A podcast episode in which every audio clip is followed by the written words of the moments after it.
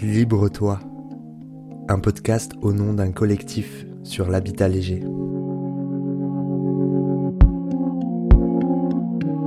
Il et elle habitent un habitat léger, sans fondation physique. Son départ ne laisse qu'une empreinte sur le sol, comme celle d'un animal sur une terre humide. Il et elle ont fait le choix d'habiter un chez-soi à taille humaine, qui flirte avec les limites législatives. La normale est en avance sur son temps. Qui sont-ils, ces habitants légers?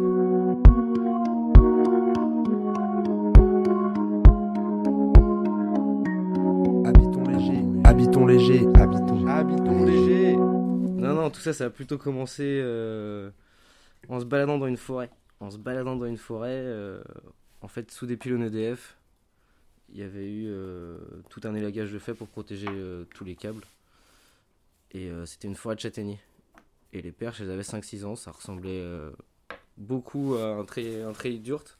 Donc c'est là qu'on s'est dit qu'on allait entamer la construction de la yurte. Quoi. On pensait déjà à l'habitat léger avec mon ami de l'époque. Et du coup, euh, du coup, ça a été le premier déclic, quoi. Demander aux voisins à qui appartenait la forêt s'il y avait possibilité de récupérer les perches qui avaient été coupées par EDF. Et lui, ça l'arrangeait beaucoup. Donc, euh, ça a été le premier bon plan euh, de cette série de récup qui a permis la construction de la yourte. Il y en a eu pas mal.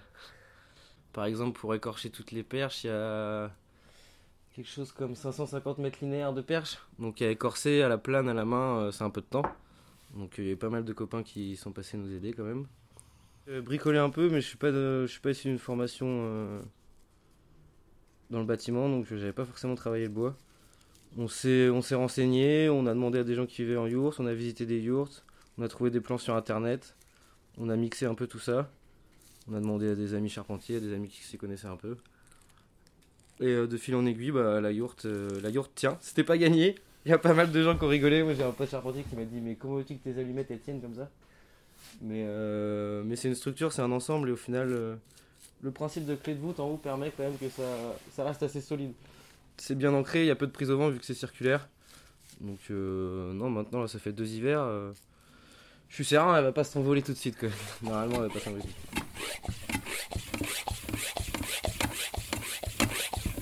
Il a une fuite. Hop là. Ça va mieux marcher comme ça. hein. Euh, L'accès au logement euh, dans notre région il est assez compliqué. Donc euh, bah, pour donner des chiffres rapides, 300-400 mètres carrés constructibles, on est vite à 100 000 euros. Pour remettre une maison de 100 mètres carrés, on rajoute 150-200 000 euros, ça fait déjà 300 000 euros pour, accéder au logement. La location, c'est pareil, c'est complexe. Donc au-delà d'un choix, j'ai envie de dire euh, politique à la base, et de se rendre compte que il n'y a pas besoin de beaucoup de confort pour être heureux. Ça, en vivant en camion, moi je m'en suis rendu compte que pour m'épanouir, j'avais pas forcément besoin de 100 mètres carrés, que ce soit chauffé à 20 degrés ou, euh, ou un truc énorme avec 4 chambres. euh, je savais que vivre simplement, ça me suffisait quoi. Donc l'habitat léger, la récup, pour moi, ça fait partie de l'autonomie dans le sens où on n'a pas la dépendance à un prêt ou à un CDI qui t'oblige à avoir, euh, en tout cas, à rembourser euh, 500, 800, 1000 euros euh, par mois. Donc c'est vite, euh, bah, ça se fait, hein, mais c'est juste que c'est un choix. Il faut sortir de l'argent tous les mois, d'une manière assez conséquente, quoi. Pendant 25 ans, ce qui est pas rien, ce qui est pas rien quand même, se projeter sur 25 ans. Pour moi, ça met quelques freins à la, à nos choix de vie, à la liberté. Quoi. Autrement, euh, bah, on est dans le milieu d'un champ, donc il n'y a pas les legs, il n'y a pas l'eau. Donc l'autonomie en haut, la récupération d'eau de pluie euh, pour le potager, pour, euh, pour la douche, pour l'évier. Donc ça c'est une petite organisation. Au niveau du chauffage, pareil, le bois, quoi. Donc faire son bois, le déplacer, le mettre, faut que ça sèche un peu, donc l'entreposer. C'est toujours un peu de temps. Et puis l'autonomie alimentaire, donc avoir la chance, là le terrain il doit faire un hectare. Donc il y a une partie où il y a des moutons, je dirais à peu près ouais, 5-6 000 mètres carrés où il y a des moutons, sinon des fruitiers de, de plantés, et puis euh, une serre de 60 mètres carrés, 150 mètres carrés à peu près de, de planches euh, cultivables. Donc euh, bah, ça au niveau passe-temps c'est déjà pas mal quoi. Je m'intéressais déjà à ça avant, Mais le fait de le vivre réellement, c'est-à-dire, bah, tu peux t'y intéresser, mais tant que tu es branché au courant, tu as moins, on va dire, sans parler d'obligation, la motivation pour le faire rapidement et la mise en place d'énergie en fait pour arriver à ton but. Là, tu es dans un endroit où tu n'as pas, pas d'électricité, et bah, tu vas mettre en place ton installation euh, autonome euh, directement plus rapidement que si ça t'intéresse et que tu as déjà le jus chez toi. Et c'est pareil pour euh, l'eau, c'est pareil pour l'énergie, c'est un peu pareil pour tout. Si tu as déjà tout le confort à soi, c'est-à-dire tu branches ta prise, tu ouvres le robinet, tu te poses pas forcément la question, ou en tout cas tu vas moins aller loin, je pense quand tu te retrouves dans une situation qui, moi, était un choix, mais euh, où tu dois le faire, quoi. Parce que, bah oui, c'est plus confort euh, quand même euh, d'avoir le d'avoir un évier pour faire sa vaisselle, quoi. La bassine, c'est sympa, mais c'est quand même plus rapide avec, avec un robinet, quoi.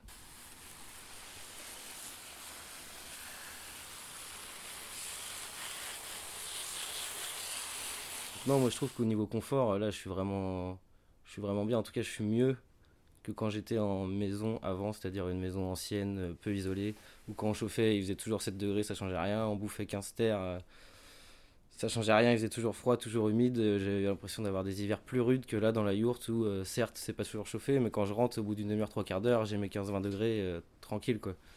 Et dans l'hiver, si je, si je brûle 2-3 stères, allez 3-4 stères maximum, bon bah voilà c'est correct, c'est un petit volume à chauffer.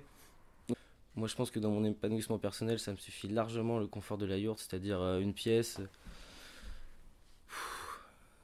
de quoi dormir, de quoi se faire à manger, euh, de quoi prendre une douche, euh, de quoi être à l'abri quand il pleut. Ça me suffit largement et en même temps avoir conscience des éléments, c'est-à-dire qu'on entend tout dans la yourte, on entend tout, on sent tout quand il pleut, je le sais, quand il y a du vent, je le sais, quand il fait beau, quand il y a la lune, je le sais, même quand il y a la serre à trélière d'allumer, je le sais. Enfin, du coup, c'est c'est vraiment un, les bruits, les oiseaux, tout. Enfin, c'est faire partie de son, enfin, c'est prendre part dans son environnement d'une manière assez différente que quand tu es entre quatre murs, euh, surtout des murs de 1 mètre d'épaisseur en vieille pierre. C'est pas la même chose. Donc non, c'est appréciable. Je dirais que j'ai un confort de vie. J'ai un confort de vie, euh, je pense assez assez ouf. En tout cas, moi, ça me donne cette impression-là. Tout le monde n'est pas fait pour vivre en yourte ou en vivre en yourte comme ça avec de la récup il faut, il faut accepter que chacun ait un degré en fait d'exigence différent et veuille vivre dans des conditions qui lui plaisent quoi. C'est un peu aussi ça le combat de l'habitat léger, c'est accepter que bah, chacun se chausse de la manière dont, dont, il souhaite quoi, du moment que ça respecte euh, l'environnement et les gens autour quoi. Je vois pas, je vois pas qui ça dérange et, et pourquoi en fait euh, il y a tant de de véhémence, j'ai envie de dire, euh, institutionnelle contre nous. Quoi. Euh, la question du cadre juridique euh, par rapport à l'habitat léger et du cadre législatif euh, qui traite ce sujet-là, elle est assez complexe. Comment déjà c'est une notion qui est apparue assez récemment dans le droit quand même relativement et c'est très mal c'est très mal c'est très mal qualifié juridiquement en fait il y a plein de flous juridiques. Euh, pour donner un exemple rapide, la yourte peut être catégorisée euh, en tente selon certaines conditions de temporalité, c'est-à-dire que ce soit pas mis un certain nombre de mois dans l'année, d'installation, faut qu'il ne soit pas raccordé à l'eau à l'élec, faut pas qu'il y ait de d'endroits euh, sanitaires ou autres. Comment peut être en habitat léger de loisirs, peut être en, en, résidence démontable, peut être en, en construction euh, conventionnelle, c'est-à-dire euh, maison ronde à ossature bois. Donc euh, ça peut être, selon certains critères et selon les textes de loi qu'on utilise, ça peut être catégorisé en plus ou moins quatre, quatre domaines différents. Donc là déjà, on voit directement le flou juridique, les difficultés à mettre en place ces notions-là, le manque de connaissances des, techniciens de l'urbanisme, des TM par exemple, ou des élus locaux. Enfin, même quand on discute avec des professionnels du droit, par exemple là au, jugement, euh, au procès de Jean-Marc, comment euh, l'avocate de la partie civile de la mairie avait une qualification juridique de, des yurts, comment nous, avec l'avocat, on en avait euh, démontré une, le technicien de la DTMM en avait une autre, et le procureur en avait choisi une des trois. Donc là, déjà, bah, on se rend bien compte que c'est compliqué, quoi.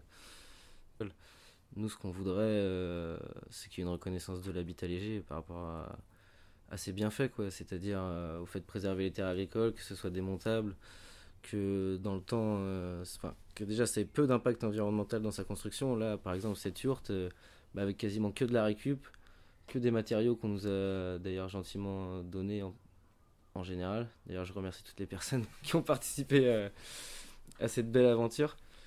Il y a quasiment zéro impact, quoi. C'est que, c'est que de la récup. Il n'y a, pas eu, il a pas eu de ciment de mie. Il y a eu très, très peu d'achats de neuf, donc de production derrière par rapport à une maison conventionnelle et euh, à une maison lotissement, en parpaing, en ciment, en sable, pour avoir travaillé un peu dans le bâtiment, c'est énorme la consommation des. C'est pas de leur faute, hein, des artisans, mais euh, en plastique, que ce soit en élec, en plomberie, en les maçons, il y a beaucoup, beaucoup, beaucoup de déchets de créer, quoi. C'est vraiment c'est énorme. Donc quand on voit l'impact d'un lotissement, euh, dans le temps sur les terres agricoles et en pollution directe euh, de déchets quoi moi ça, ça me ça me désespère quoi. Ça me désespère clairement. Donc l'habitat léger là-dessus pourrait euh, avec des matériaux euh, un peu plus nobles biosourcés enfin face à cette problématique d'accès au logement ça pourrait être une super solution et face à cette problématique d'artificialisation des sols c'est pareil quoi c'est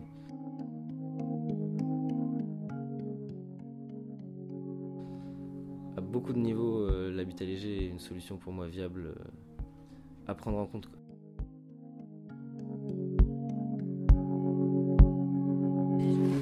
Il y a plein de, plein de sortes de courges. Parce que je vais en mettre un peu dans, dans le potager de ma grand-mère cette année et du coup j'ai un peu plus de surface que prévu. Donc je me suis un peu énervé sur les courges. C'est vrai, c'est vrai. Les témoignages anonymes ont tous été récoltés sur la communauté de communes Erdre et Gèvres, au nord de Nantes. Réalisé par Louis Aucoin.